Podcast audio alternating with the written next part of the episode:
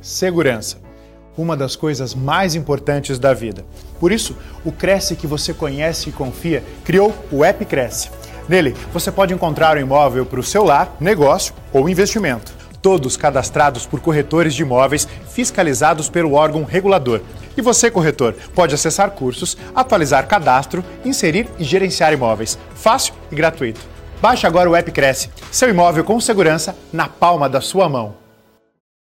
Boa noite a todos, boa noite Simone. Quero agradecer o convite, é uma honra estar aqui mais uma vez com vocês no Cresce São Paulo e falar sobre esse tema, um tema realmente extremamente importante, algo extremamente impactante e muito discutido sim no Tribunal de Justiça de todos os estados e não é diferente aqui em São Paulo, né? Então, primeiramente, é, falar sobre responsabilidade civil do corretor de imóveis, é interessante nós fazermos aí a menção do que realmente significa esse termo. Então, quando nós falamos em responsabilidade civil, nós estamos falando na responsabilidade daquele fornecedor ou daquele distribuidor, lojista, aquele que tem uma relação de trabalho, de serviço, de consumo com a outra parte. E isso não é diferente quando nós falamos da corretagem, quando nós falamos da área imobiliária. Então, a responsabilidade propriamente dita, a responsabilidade civil, ela tem duas abrangências, né? Nós temos a responsabilidade civil objetiva, e nós temos a responsabilidade civil subjetiva. A subjetiva é aquela responsabilidade onde há necessidade de comprovar a culpa. Então, o que significa? Significa dizer que quando houver algum dano, eu preciso comprovar que este dano, este prejuízo, se deu através daquele fornecedor. Aqui para vocês do Cresce, então, nós estamos falando do corretor de, de imóveis, nós estamos falando das imobiliárias. Então, eu preciso comprovar que aquele meu dano, ele, ele partiu de um ato deste fornecedor de serviços, por exemplo. O que acontece? Já é entendimento pacificado dos tribunais que, quando nós falamos de corretor de imóveis ou de imobiliária, a responsabilidade civil é objetiva, o que isso significa? Que não há necessidade de comprovação de culpa. Por isso que é muito importante uma atuação extremamente clara, extremamente limpa, onde você, corretor, você imobiliária, traz todas as informações possíveis e necessárias para aquele cliente. Então, você que está aí intermediando uma compra e venda de imóvel, você precisa trazer todas as informações deste negócio. Então, o que são essas informações? Documentações analisadas, tanto do vendedor quanto do comprador. Precisa analisar a documentação do imóvel, se existe regularização total deste imóvel, se este imóvel está em inventário ou não se este imóvel foi é, motivo de partilha de bens, por exemplo, num divórcio, entre outros, outras informações. Se este bem está penhorado, se existe algum processo, principalmente trabalhista ou tributário, onde é permitido a penhora mais facilmente.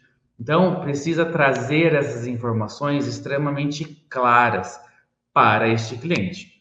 Quando isso não acontece é, e existe um prejuízo para aquele cliente, existe uma perda, existe um dano, ele não precisa, o cliente não precisa demonstrar a culpa do corretor ou da imobiliária. Simplesmente falar que houve uma intermediação por um profissional da área, isso já está mais do que suficiente para comprovar que houve uma relação aí entre comprador, vendedor e este corretor de imóveis.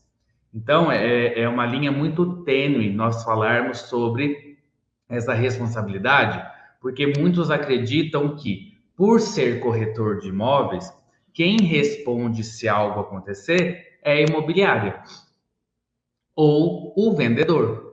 Então, ah, aconteceu alguma coisa que não estava prevista.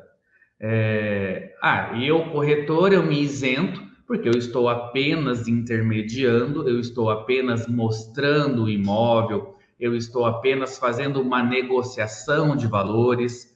E aí, se algo acontecer, eu fico ileso, porque quem vai responder é a imobiliária ou é o próprio vendedor.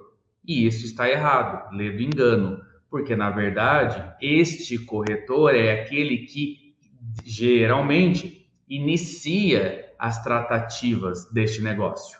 Então fica a ele a responsabilidade de trazer as informações claras e suficientes para aquele comprador. Logicamente que a imobiliária ela responde sim, de forma solidária. Então, o que significa isso?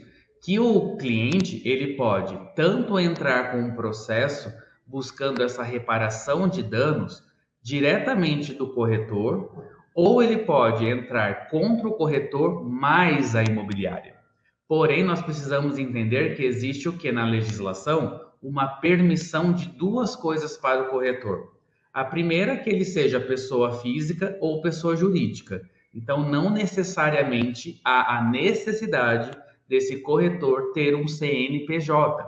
Ele pode trabalhar diretamente com o seu CPF. Outra, outra eh, possibilidade permitida pela legislação e até pela lei do corretor de imóveis é que ele não precisa ser vinculado a apenas uma imobiliária. Ele pode estar vinculado a várias. Então é importante ter esse cuidado, porque não é porque eu estou vinculado a várias imobiliárias que eu também me mantenho ileso. Não é porque eu não tenho uma empresa aberta que eu também me mantenho ileso. Não, a responsabilidade ela não quer saber se você é CNPJ ou se você é CPF, se você é pessoa física ou pessoa jurídica. Ela quer saber qual foi o dano causado e qual o motivo desse dano. Se esse dano se deu por falta de informação, por documentos analisados erroneamente, por é, omitir alguma informação, porque às vezes eu estou vendendo um imóvel de um conhecido, então para que eu tenha aí é, uma venda mais eficiente, mais rápida, eu omito uma informação de, por exemplo, a informação que o terreno não é tão bom assim, a casa foi construída numa área irregular, dentre outras informações, se depois, num processo judicial, este cliente traz essa informação para o processo, ele não tem a necessidade de comprovar que realmente é verdade. Então, o que significa isso? Que o ônus da prova, quem tem que provar que aquilo que está sendo dito não é real, é o corretor, é a imobiliária. Por isso que é muito importante terem contratos muito bem redigidos, contratos muito bem analisados, estudados com os clientes, tanto com o comprador quanto com o vendedor, porque note, nós estamos falando aqui sobre responsabilidade civil e a ideia geralmente é que quem vai processar é o comprador. Então eu comprei e me trouxe um dano, mas o vendedor também. Se o vendedor se sentir prejudicado nessa negociação, prejudicado nessa relação que foi intermediada por um corretor ou por uma imobiliária, ele também pode entrar com um processo para reaver danos. Então, o corretor ele está literalmente no meio de uma relação que ele interme intermedia aí é, e ele está na linha de frente. Ele é o responsável. Por isso é extremamente importante que haja informações claras e corretas, como eu já disse, e que este profissional se mantenha literalmente como um profissional qualificado. Porque se, se não fosse assim, não existiriam outras regras para o corretor. Não é qualquer um que pode ser corretor de imóvel, certo? Você precisa ter pelo menos o CRES, pelo menos um registro na, no órgão de classe, na entidade de classe. Se, porque se assim não fosse, qualquer um poderia ir falar: eu tenho um imóvel, eu vendo para você, eu, eu negocio para você, mas essa negociação que não é feita por um corretor de imóveis, ele literalmente pode te, te trazer muito mais prejuízos do que vantagens. Por isso que se recomenda procurar sempre uma imobiliária e sempre um corretor de imóveis cadastrado no órgão de classe.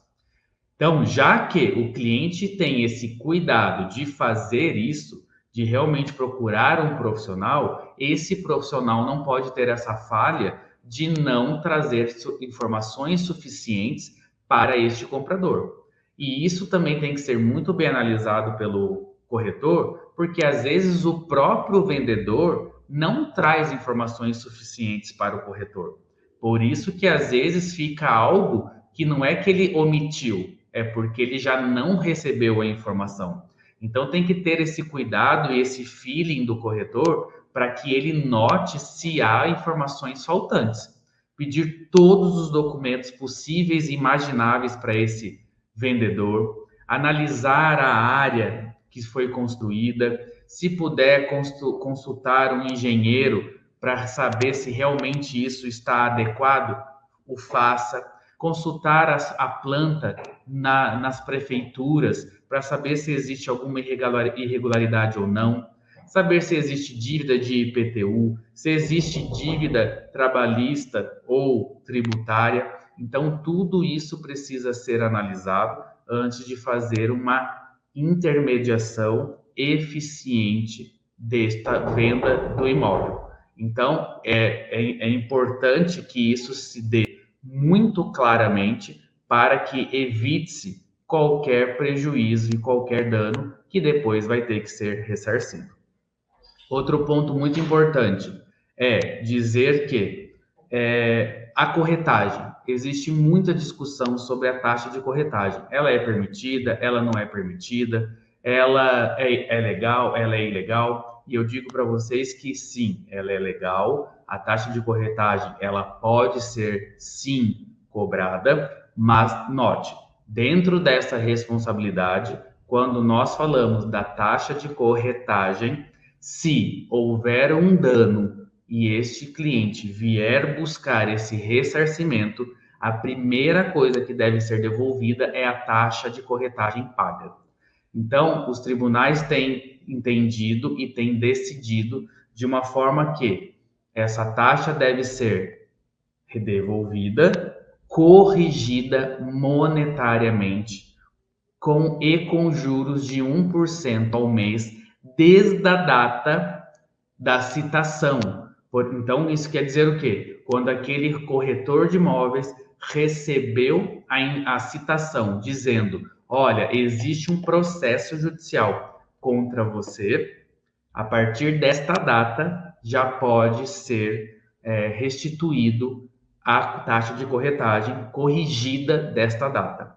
Existem algumas decisões também que pede-se que a taxa de corretagem seja corrigida desde a data da, do conhecimento do dano.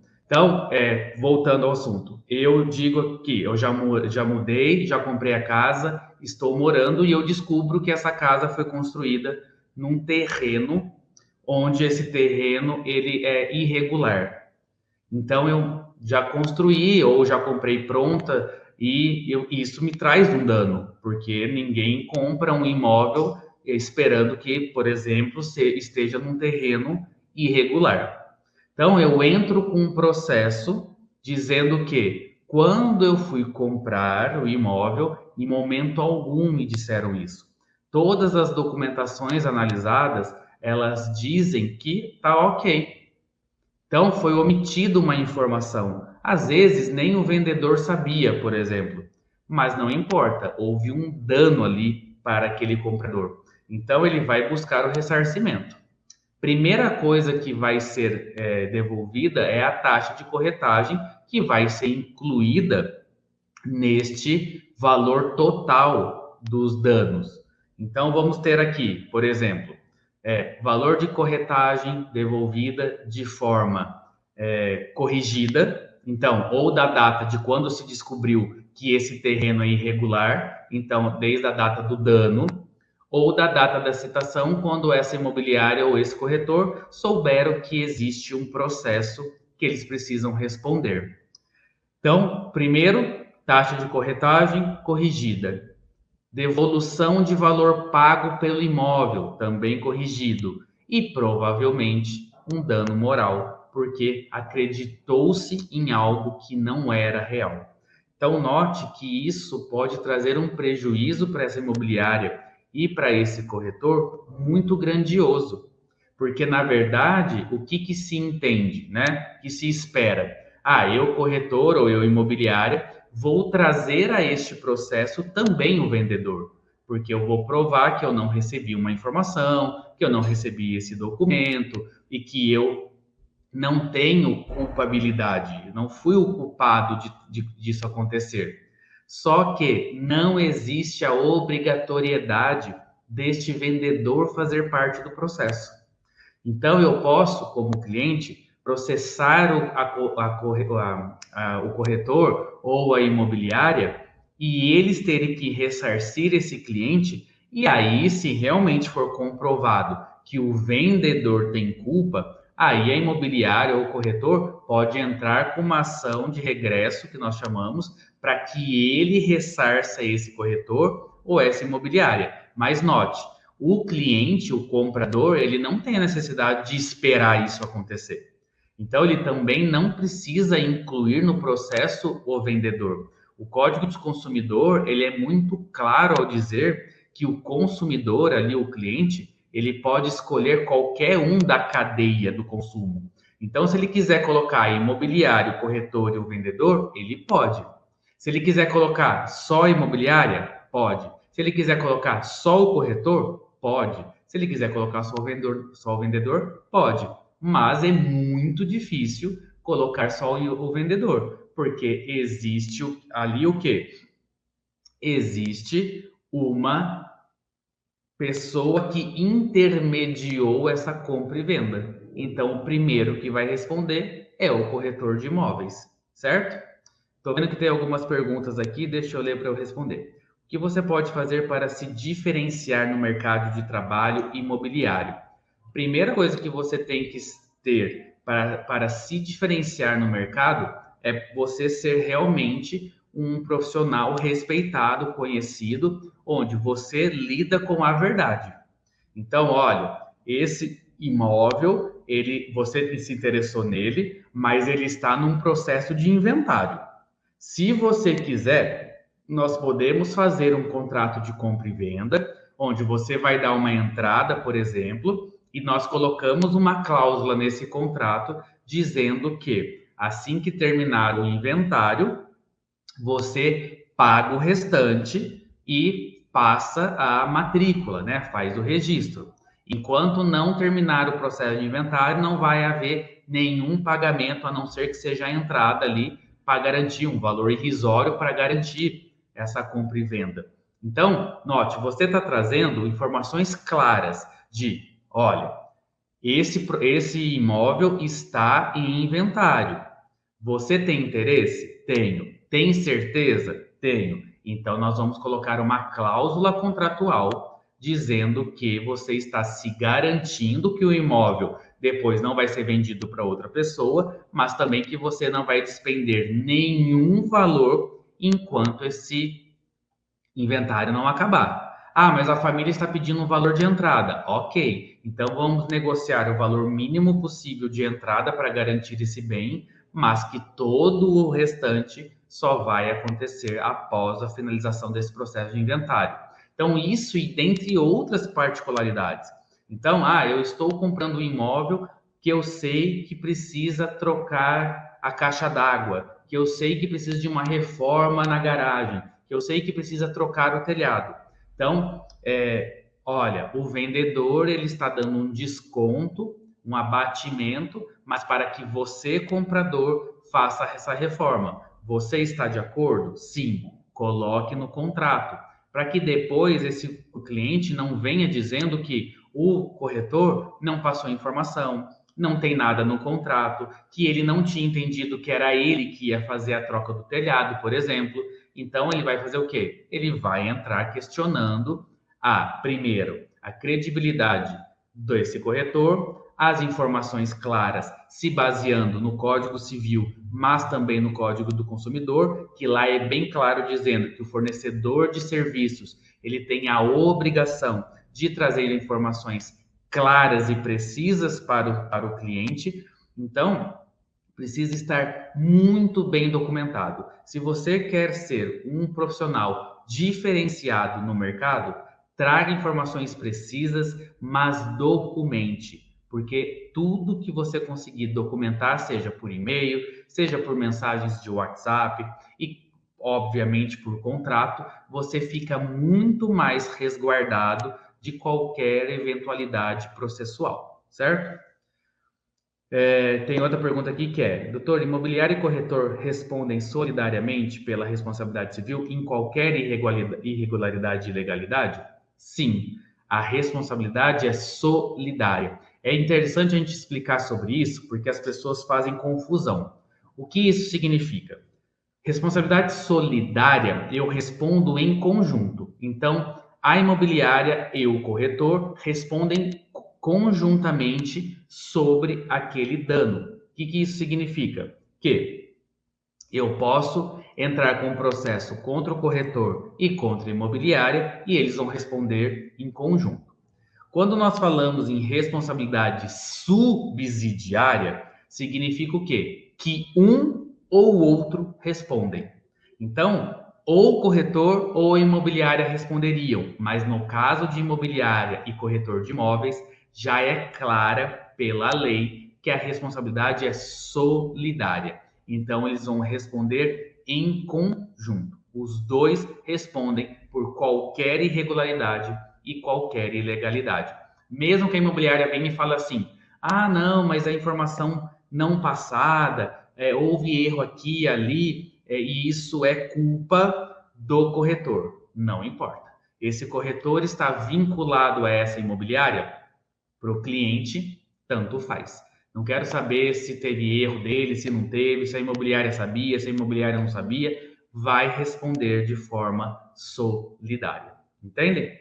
Então, por isso é muito importante vocês terem muito bem definido o mercado de trabalho, as pessoas que vocês estão, atendendo, as intenções da venda e as intenções da compra, entendam realmente a necessidade daquele cliente, o que ele busca no mercado, é, se ele tem um núcleo familiar, o que, que aquela família também espera deste imóvel, não só aquela pessoa que te procurou. Então, por exemplo, ah, é, é um casal recém-casado entenda a necessidade da esposa, entenda a necessidade do, do marido, e para que você se coloque num papel de realmente estar intermediando não só a compra e venda, mas intenções e, e vontades reais, necessidades reais.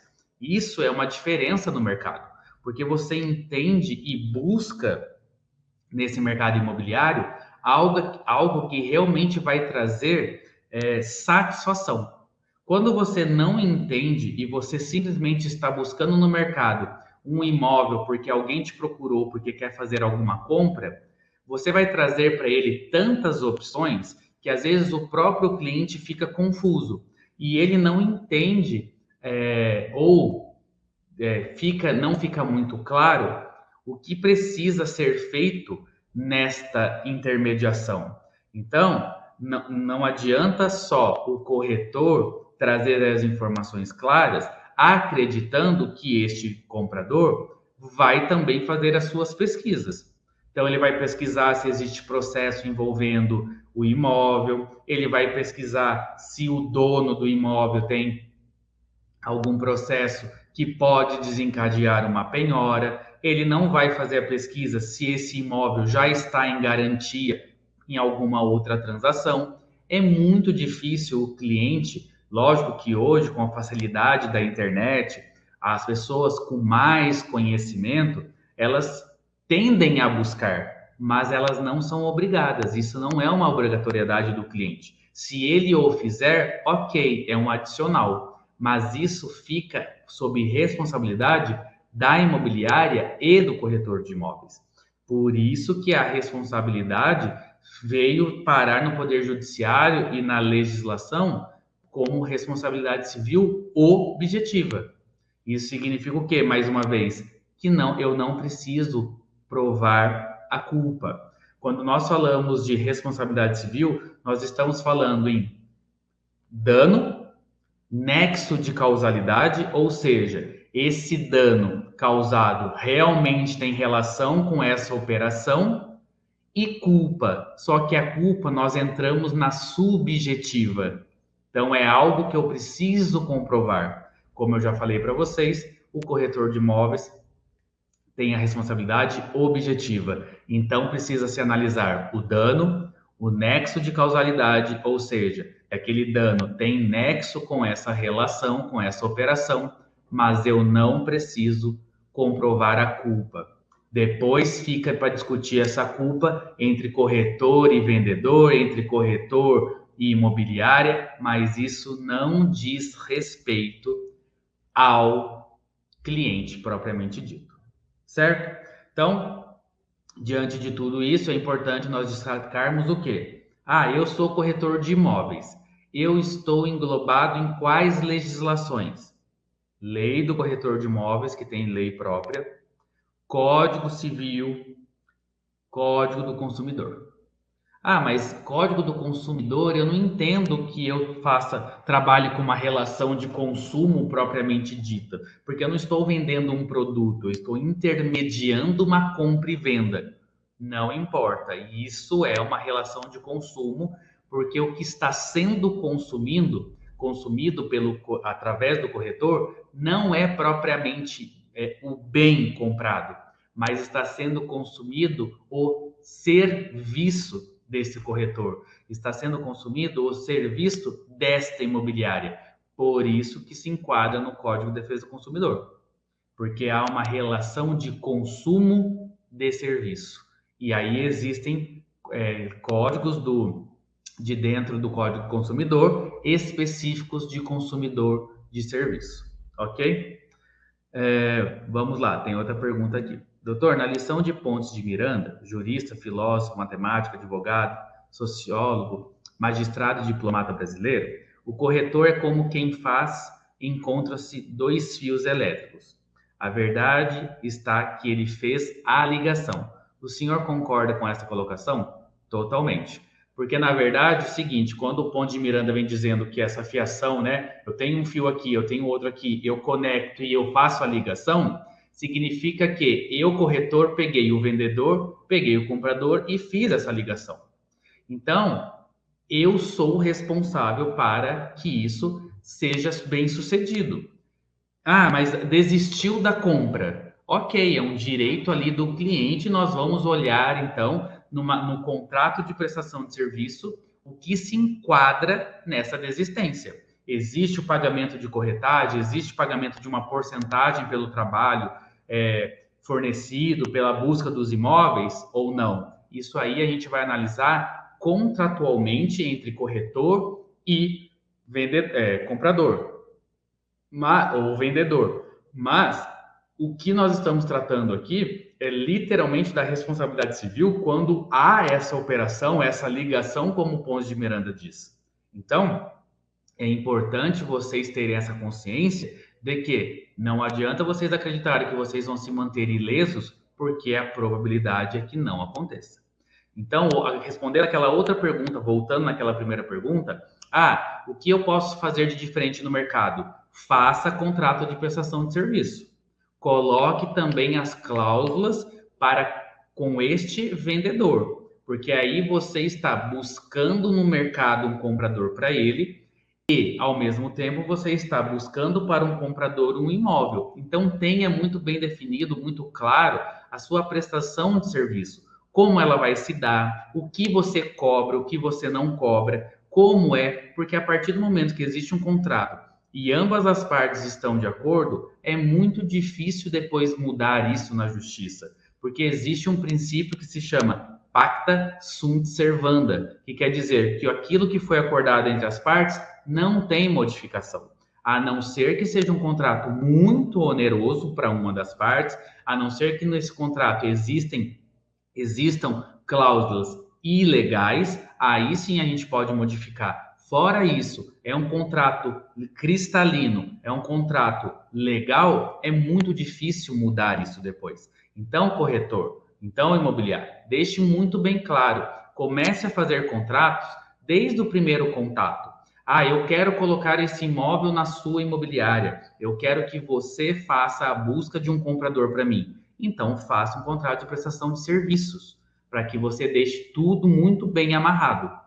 Outro ponto que é importante a gente destacar: existe muita discussão de, por exemplo, eu, corretor, venho e consigo um comprador para aquele imóvel. E aí, depois eu descubro que o, o, negócio não se fez através da minha intermediação, mas aconteceu nos bastidores. Esse vendedor entrou em contato diretamente com o comprador para fazer a operação ali e não precisar pagar taxa de corretagem.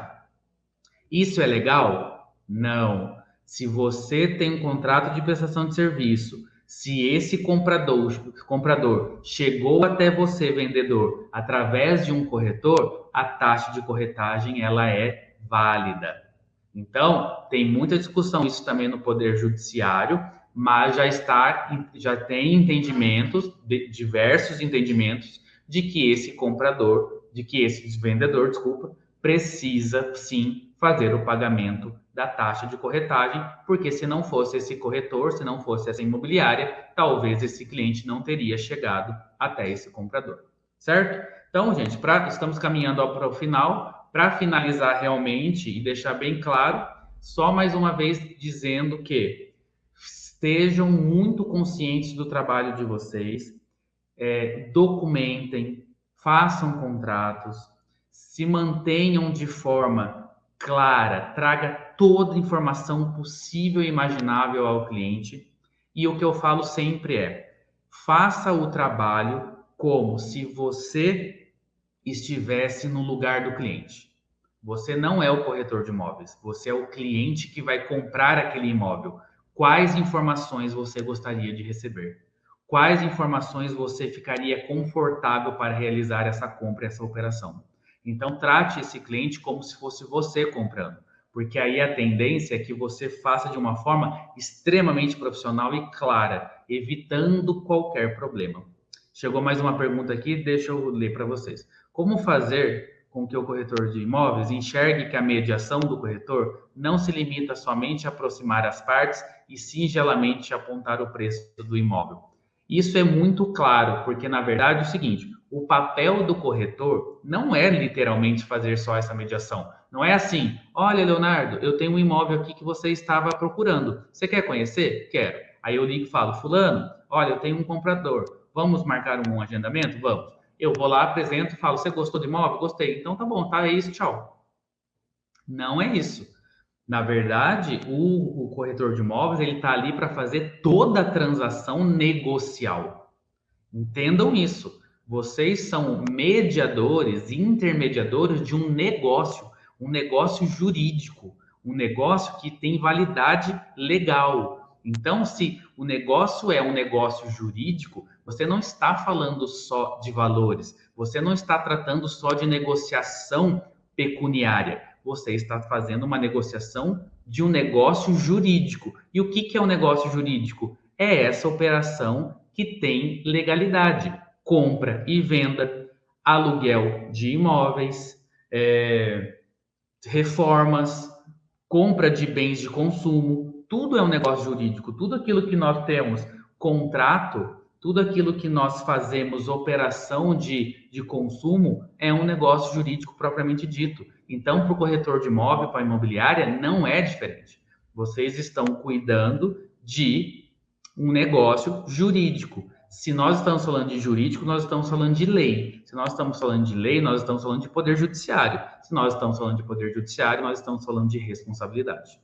E neste caso, estamos falando de responsabilidade civil diretamente do corretor de imóveis. Então, ele não é apenas um mediador, ele é uma pessoa que está tratando de um negócio onde é necessário que haja informações claras, precisas, para que se evite qualquer tipo de dano. Doutor, é natural que as pessoas queiram comprar imóveis ou quaisquer outros bens, gastando a, a, a menor quantidade de dinheiro possível. Isto, contudo, não deve ser confundido com a dispensa de cuidados legais, evitando gastos muito maiores. Com certeza. Na verdade, é o seguinte: é, para você, cliente, você que está aqui nos assistindo também, né? Você que é cliente, é, não queira, desconfiem quando você sabe que o valor de mercado é um e este imóvel, por exemplo, está sendo vendido ou oferecido por um valor muito abaixo. Então, a partir daí, acende o alerta vermelho. Queiram saber mais ainda de informações precisas para entender o que está acontecendo. Porque se esse imóvel está muito abaixo do valor de mercado, algo pode ter por trás. Ah, Leonardo, não, mas é que a pessoa está precisando muito de dinheiro. Ok, pode acontecer, mas desconfiem. Então, às vezes é aquela é aquela aquele termo que se usa muito, é comprar gato por lebre ou trocar gato por lebre, trocar seis por meia dúzia. Então, eu vou lá e quero comprar algo que é muito mais baixo por um valor muito menor e depois o prejuízo ele é muito claro.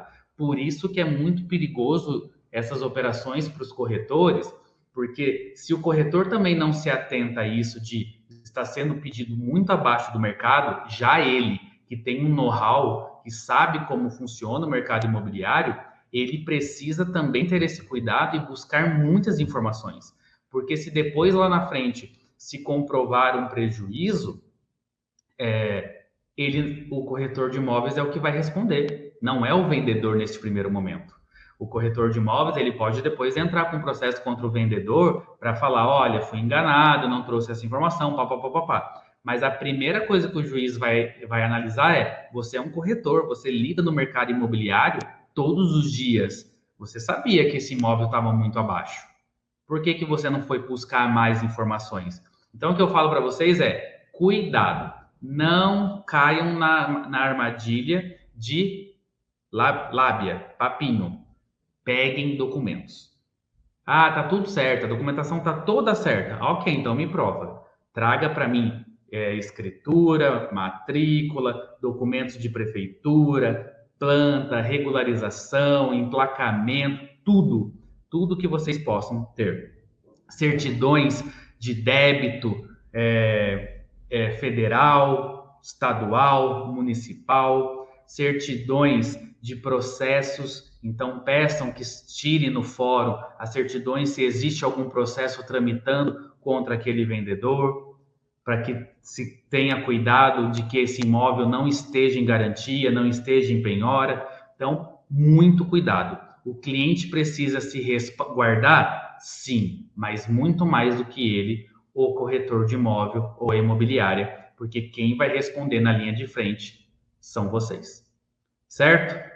Então, bom, acho que é isso. Deu para a gente conversar bastante e trazer essas informações. É, eu fico à disposição caso tenha alguma outra dúvida, caso vocês queiram alguma informação que eu não passei, né? Aí estão meus contatos, meu Instagram e meu e-mail. E mais uma vez agradeço o Cresce São Paulo por essa oportunidade. Espero que tenha tido uma grande valia e estou à disposição aí para uns, algumas próximas conversas. Obrigado, Simone. Doutor, nós que agradecemos, gratidão mais uma vez pela sua participação, com informações tão importantes aí para a profissão do corretor de imóveis, que, como foi colocado aqui, não é apenas unir as partes, né? E a expressão colocada aqui pelo Pontes de Miranda, quando se fala da ligação do fio elétrico também, é muito interessante. E, e, exatamente isso, acho que tem outras questões de extrema importância quando você fala daqueles contratos de gaveta, é, de áreas de proteção ambiental, onde você faz algum loteamento irregular, tudo isso é, sem dúvida, a responsabilidade do corretor de imóveis. Então, é, é muito amplo, né, doutor, todo esse campo de trabalho, né? Muito, muito. Então, é o que eu falo, é, precisa ter, sim, muito cuidado para que depois não tenha que, ao invés de pedir toda a documentação para se respaldar numa operação, depois você vai ter que pedir várias outras comprovações para apresentar num processo judicial que você poderia ter evitado. Sem dúvida. Doutor, gratidão mais uma vez, agradeço a todos que ficaram conosco aqui participando dessa live. Daqui a pouquinho, às 20h30, nós teremos também a Lúcia Torres para falar sobre o tema da qual o doutor também fez um breve comentário, o que você pode fazer para se diferenciar no mercado de trabalho imobiliário, não só deixando evidente que colocando em prática a responsabilidade civil, mas também o que mais? Qual o seu diferencial aí no mercado de trabalho para que você seja realmente aquele corretor lembrado a todo instante para uma negociação. E principalmente conhecendo toda a parte da legislação sobre a responsabilidade civil do corretor de imóveis. Doutor, gratidão mais uma vez, em nome do presidente do CRES, senhor José Augusto Viana Neto. Parabéns pela participação, pela explanação. É, quem, quem, tiver interesse em fazer contato, outras informações, ficou aqui um e-mail também no Instagram do Dr. Leonardo Romero para contato de vocês. Doutor, gratidão, uma boa noite e até a próxima. Obrigado, Live boa noite. no São Paulo. Boa noite, até logo. Até mais.